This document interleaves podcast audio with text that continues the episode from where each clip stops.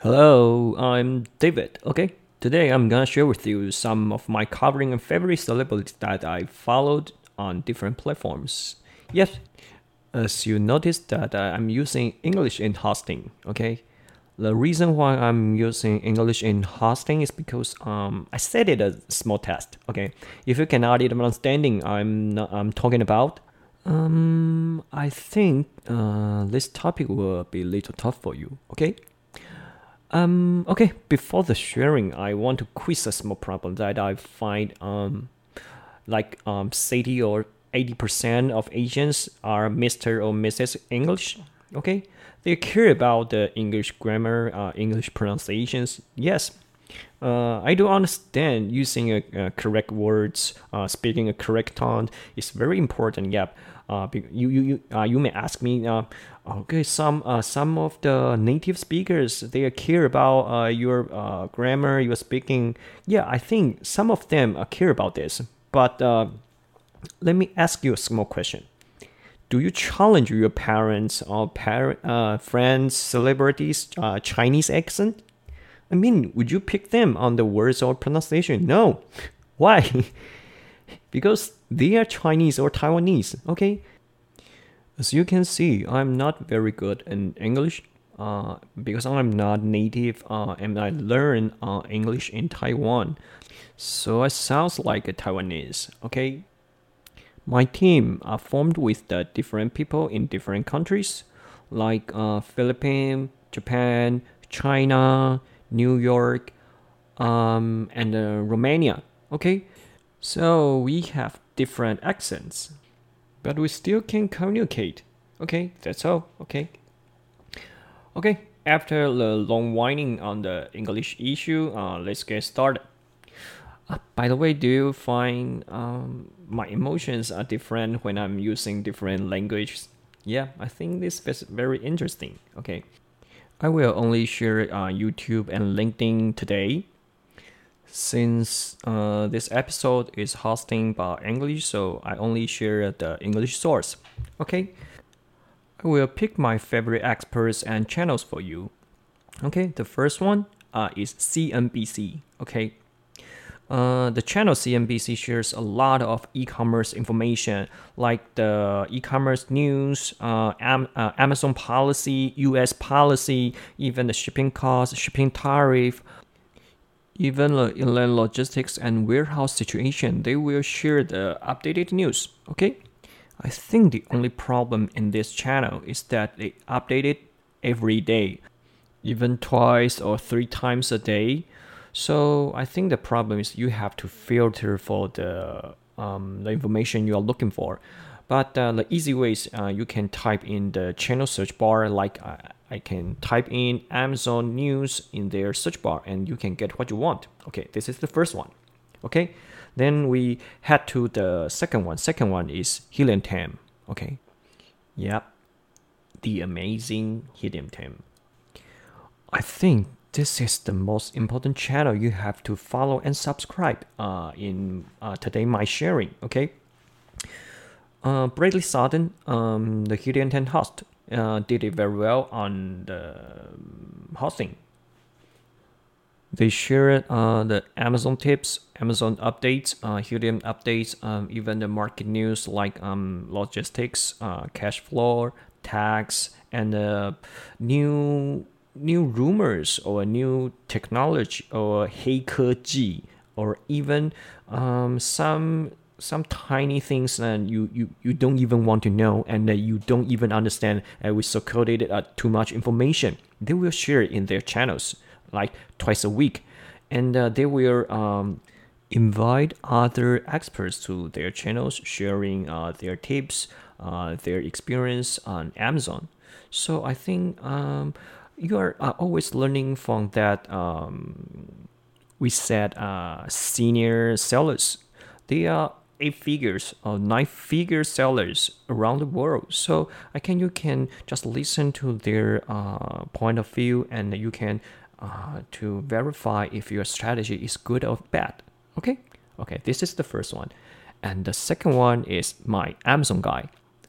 My Amazon guy is um, I, I think they're sort of like uh, Helium 10. uh, Bradley Sutton and Steven Pope, they are very good at hosting.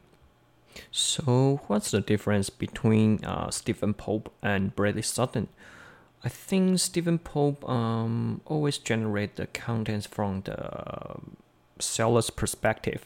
You can more easily apply uh, their strategy to your business.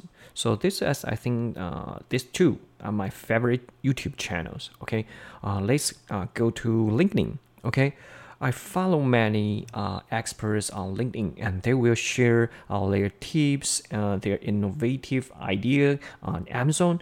Uh, so I think the difference between uh, other platforms is like because they uh, why they share the tips on Amazon? Because they want profit, they want customer, they want the new clients, so they have to share the real deal on LinkedIn. Okay, okay let's go to the first one. Okay, the first one, yeah, Steven Pope, the YouTube channel, the Amazon guy. Okay, uh, the one thing I forgot to mention is that I found the most amazing part from Steven Pope is that he do a live sharing for answering sellers questions every week. Uh, I'm not sure if uh, he's doing this uh, every week or uh, from time to time, but in uh, his uh, YouTube channel, LinkedIn, you can find he answers some of the sellers' questions. So if you can use English, you can just ask him some any of Amazon, I think. And the second one, yeah, yeah, we have Steven Pope. Then second one, we have Bradley Sutton. Okay, uh, the reason is the same.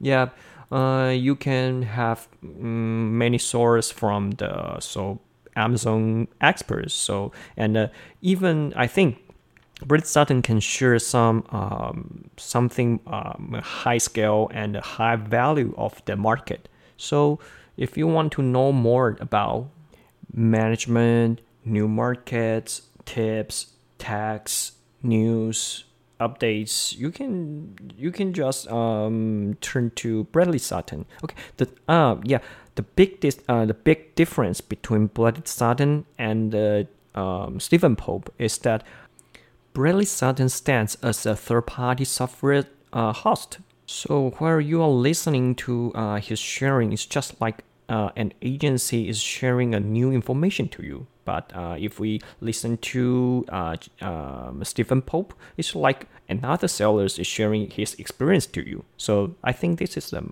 uh, biggest difference. Okay, and the third one is my favorite, Oleg Saidiner. I'm not sure if I pronounce his name correct or not, uh, because he is from uh, Lithuania. Uh, he always shared uh, the tips, um, the application, and the Excel file, and how to generate the data from Amazon platform, and how to coordinate the data information, and uh, how to uh, get the information correct, and how to apply your data on your Amazon business. I think it's very useful and uh, very handy. And by the way, you can now still uh, have some um, useful resources from his LinkedIn just to uh, uh, subscribe and uh, raise your hands. So I'm here, and then he will share the information and news sources to you. Okay, I think this is very, very useful to you. So please just follow him. Okay. Okay, let's get to the next one. Is uh, I think it's uh, David Hauser. What is David doing? I'm not mention me, David. I mean mention David Hauser. I'm, I'm calling DH. Okay, uh, what is DH doing? And DH is from an acquiring company. Um, he will re- represent the acquiring company uh, that uh, tell you how the markets, how the capital, how the merging company look your business. So if you can um, do some research on his uh, previous post, and you will understand. Um, you can uh, use his experience in uh, verifying your performance because once the capital likes your business because means which means uh, you are profitable and uh, you have the future and the other one, um, I'll say the last one. The last one we are Adam. Uh, Adam Ronquist. Okay. Uh, he is still another uh, acquiring company. Uh, they do. Uh, he do the same as um, David Hauser, DH. They are uh, both from acquiring company. They're helping the business to building their brand and uh, acquiring them. So uh, you can know if you are doing uh, branding or you are doing uh, make your business uh, scaled up. Uh, you can read their article, um, search for their business, uh, search for their post. So you will understand how to grow up your business. Okay. Okay, today uh, I share like uh, six or seven um, channels or experts that I uh, uh, that is my favorite. Uh, I do think they have podcasts, so you can um, subscribe them. Um, I would say this might be my last less time using English in hosting because yeah, English is tough. English is hard. Okay. But uh, once you have to uh, use English, you can get more information. Like uh, these six or seven expert channels share like a six month advance to the markets. So if you can prepare for the upcoming events or upcoming uh, exchange in the market, I will. I think you will succeed in the future. Okay, that's all.